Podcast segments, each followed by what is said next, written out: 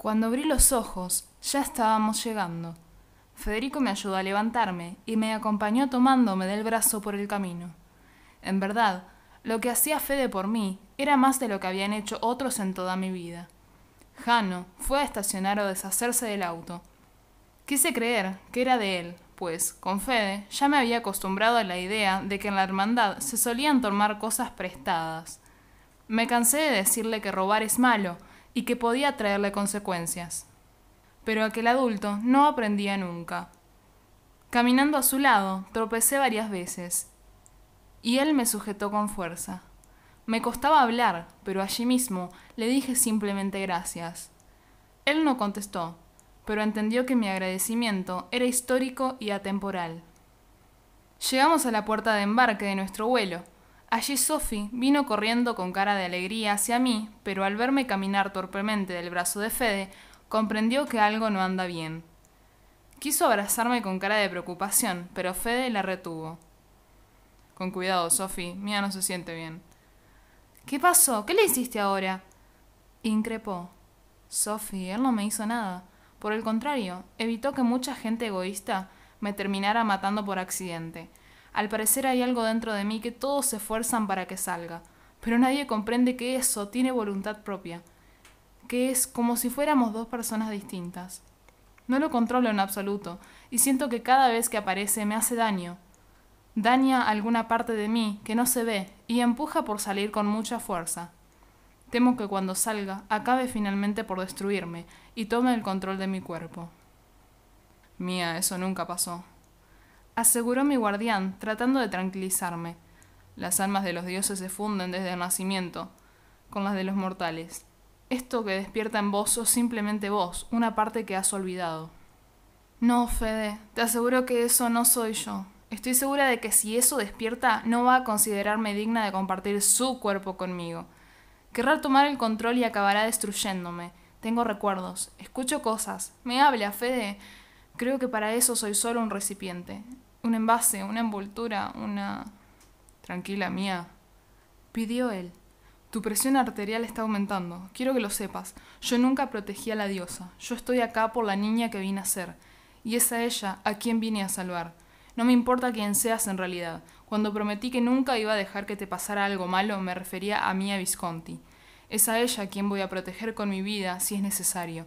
Pero conste que tampoco pienso volver a arrodillarme ante vos.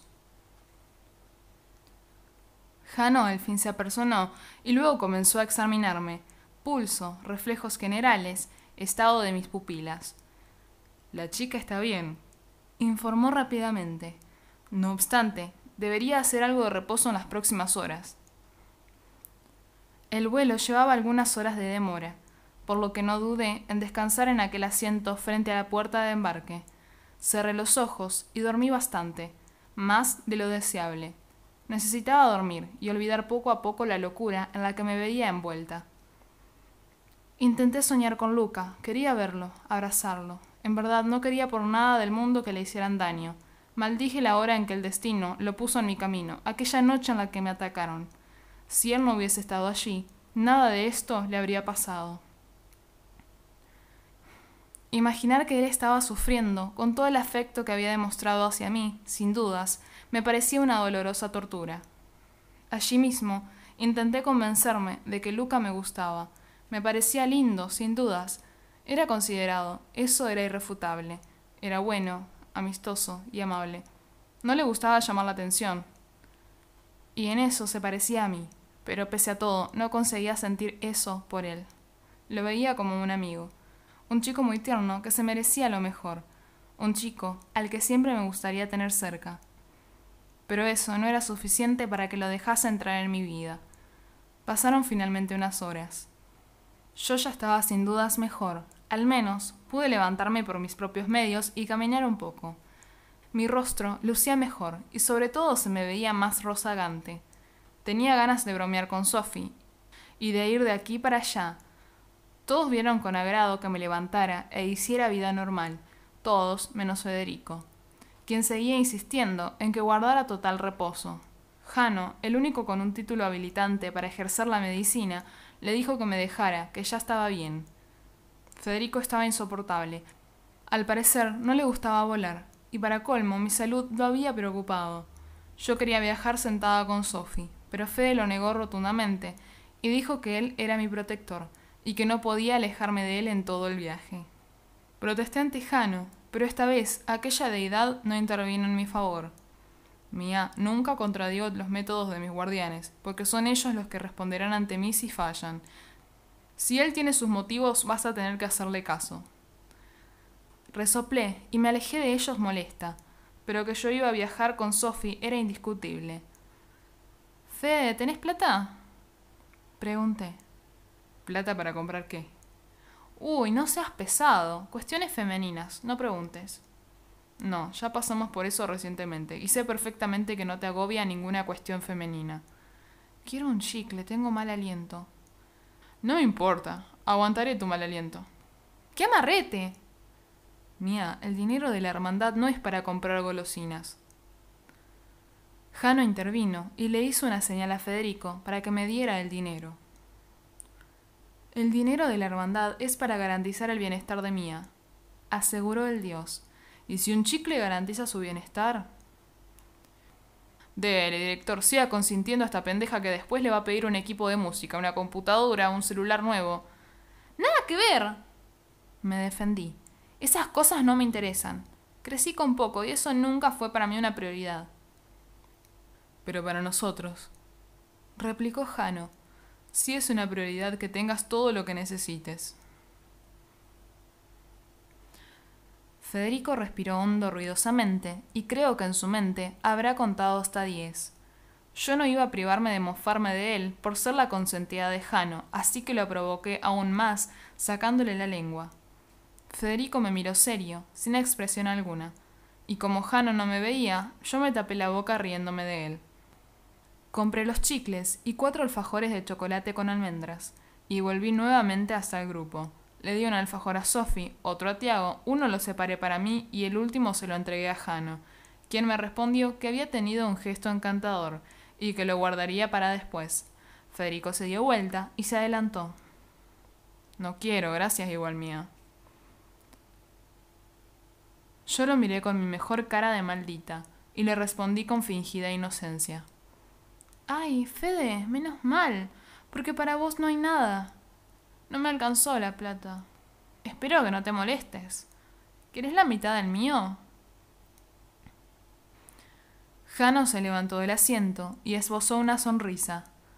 Pero qué niña tan dulce. Ha tenido poco y nada en su vida. Y lo que tiene lo comparte. Nena, por favor, si es por un alfajor, yo mismo te voy a comprar más. El tipo que te cuide bien puede comer el que me diste. Ah, no, no hace falta. Le dije a Mía que no quería de todos modos. Sugiero olvidarnos un poco de los caprichos de un adolescente. Respondió mirándome, y concentrarnos en la tarea de trazar una estrategia para evitar la llegada de las tres hermanas. Jano se apartó y yo pasé cerca de Federico sonriendo. Él me tomó del brazo y me retuvo. Luego me susurró al oído. Sé lo que estás haciendo, Mía. Querés enternecer a Jano para tenernos a todos en un puño, pero déjame decirte que no voy a permitir que te aproveches de la situación. Jano perdió a una nieta, cuando ella tenía aproximadamente tu edad. La mataron brutalmente, drenaron todo su tiempo, fue horrible. Él no puede evitar verte a vos como la segunda oportunidad de proteger a aquella nieta que le arrebataron. Eso puede parecerte divertido ahora, pero puede convertirse en una debilidad para nuestro mayor propósito. Fede, ¿me puedes soltar que me arrugas la ropa? Caminamos hasta la puerta de embarque y prontamente, luego de registrar el equipaje, nos trasladaron en un ómnibus hasta la plataforma en donde aguardaba el avión que íbamos a abordar. La aeronave era pequeña, acorde a un vuelo de cabotaje. Solo dos asientos por fila. Las azafatas nos sonreían y saludaban cortésmente mientras avanzábamos por el pequeño pasillo en busca de nuestros asientos. Yo caminaba muy lentamente, todo era muy nuevo para mí, no había visto nunca al interior de un avión, más que en películas. Parecía un colibrí, moviendo desafortunadamente la cabeza para ver todo lo que me rodeaba. Pero todas esas distracciones no iban a hacerme olvidar mi plan. Yo iba a sentarme con Sophie. Pero Federico me tomó del brazo y me llevó hasta el asiento de la fila de enfrente. Sophie estaba lejos, y, para colmo, aquellos dos machistas tampoco la dejaron sentarse con Tiago simplemente porque era su novio. Ella estaba sola con el asiento contiguo vacío, y Tiago había ido a parar al lado de Jano. Yo no iba a viajar así. Era cuestión de empezar mi infalible actuación. Si en algo me volví experta durante los últimos cinco años, era precisamente en fastidiar muy bien a los adultos. Luego de que las azafatas nos dieran las pertinentes explicaciones y verificaran todo a bordo, el avión despegó. Al principio me asusté un poco, porque sentí que el estómago se me subía hasta la cabeza, y no pude evitar tomar a Federico de la mano, y hasta incluso clavarle un poco las uñas, pero cuando me acostumbré al ascenso, empecé mi número maestro. Tomé el paquete de chicles de mi bolsillo y lo abrí. ¿Querés un chicle? Le pregunté casi incrustándole el paquete en los ojos. Él me respondió secamente, no, gracias, y luego cerró los ojos como si tratara de dormir. Aunque Federico me caía bien y ya habíamos superado nuestros desacuerdos del pasado, yo seguía pensando que, para tener 27, se comportaba como un viejo aburrido la mayor parte del tiempo. Por esa razón iba a exasperarlo hasta que me dejara sentarme al lado de Sofía. Comencé a mascar el chicle estruendosamente y con la boca abierta. Luego inflé un globo y lo reventé. Eso hizo que abriera nuevamente los ojos. Miró hacia el frente y ya no volvió a intentar dormir. Aprovechando que él se situaba del lado de la ventanilla, atravesé todo el cuerpo de su lado y apoyando una mano sobre su hombro y la otra sobre el respaldo del asiento delantero, le tiré todo mi peso y le crucé mi metro setenta y cinco delante suyo.